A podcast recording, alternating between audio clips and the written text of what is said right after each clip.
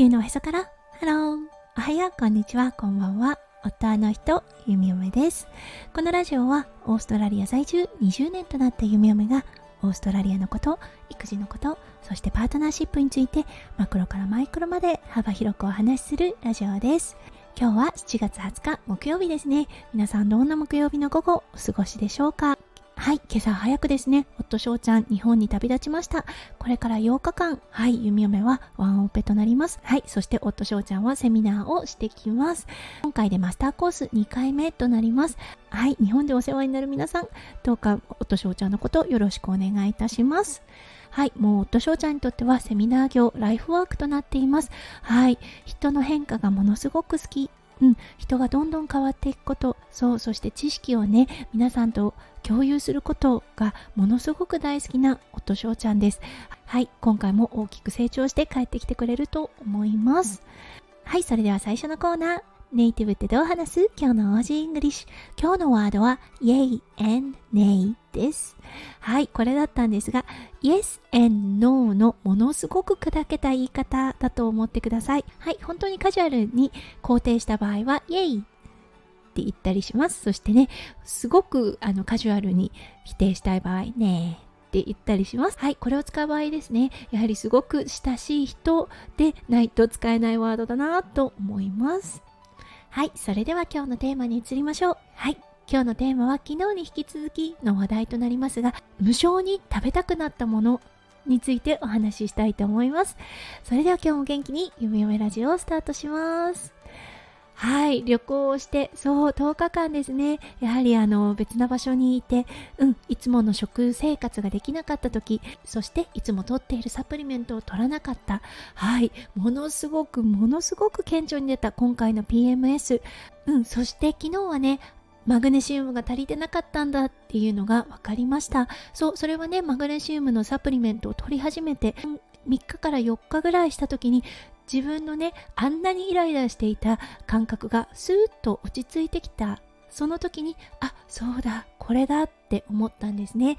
そうそしてねそれはなんと食の好みにも出ていました。はい帰国してものすごく無償に食べたくなったものがありました。はいそれはチョコレートチーズ炭酸だったんですね。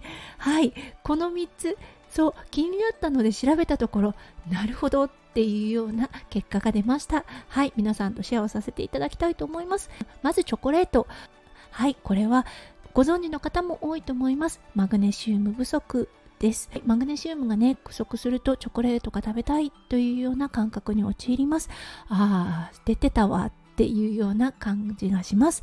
そしてチーズ。うん、これはね諸説ありますが酵素不足というような意味があるそうです。はあ、確かに、うん、いつもはね、とても身近にある発酵食品ですね。日本食を食べることがとても多い。そしてね、発酵食品をよく弓嫁作っています。なのでね、その日々当たり前にとってる酵素が旅行で食べなくなった、取らなくなったということで、その酵素不足を給したいという意味でチーズが食べたくなるそうです。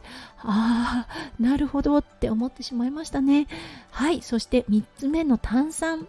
弓嫁のお家ですねあの炭酸飲料というものはほとんど飲みません弓嫁どちらかというと炭酸飲料が苦手です特に甘いやつですねコーラとかは全く飲まないのですがはいあのシュワシュワしたものが飲みたいと思ったんですそうで、あのー、今ね、オーストラリアで最近すごく流行っているものの一つに、そう、あの、スパークリングウォーターというものがあります。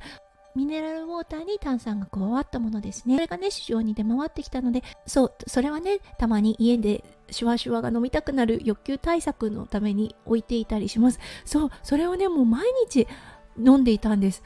なんだこの炭酸欲求はって思ったんですよね。そうしたところ、はい、これはね、カルシウム不足に関係してるそうです。ああ、もうわかるなと思いました。そう、どうしてもね、日々の当たり前の生活をしていない時に、うん、不足するものといえばやはりねカルシウムも入ってくると思います。はあ、こういう形でそうあの体っていうものは必要なものをちゃんと脳がこう指令を出すんだなって思ったんですよね皆さんもこういう経験あると思います。そうその時はねぜひ調べてみてください。あ納得というような感じになると思います。弓嫁はね今回のこの3つの食べ物に関してはものすごく納得しました。そしてね改めて体ってすごいなって思ってしまいました。うん。なのでね、今度旅に行くときは、これが足りなくなるっていうことが分かったので、はい、それをちゃんと補給できるような食生活、もしくはね、サプリメントを持っていこうかなと思っています。はい、ということで、意外だったでしょうか？うん、食べ物と足りない成分の関係についてお話をさせていただきました。今日も最後まで聞いてくださって本当にありがとうございました。皆さんの一日がキラキラがいっぱいいっぱい詰まった素敵な素敵なものでありますよう、弓嫁心からお祈りいたしております。それではまた明日の配信でお会いしましょう。地球のおへそから、ハロー、弓嫁ラジオ、弓嫁でした。じゃあね、バイバイ。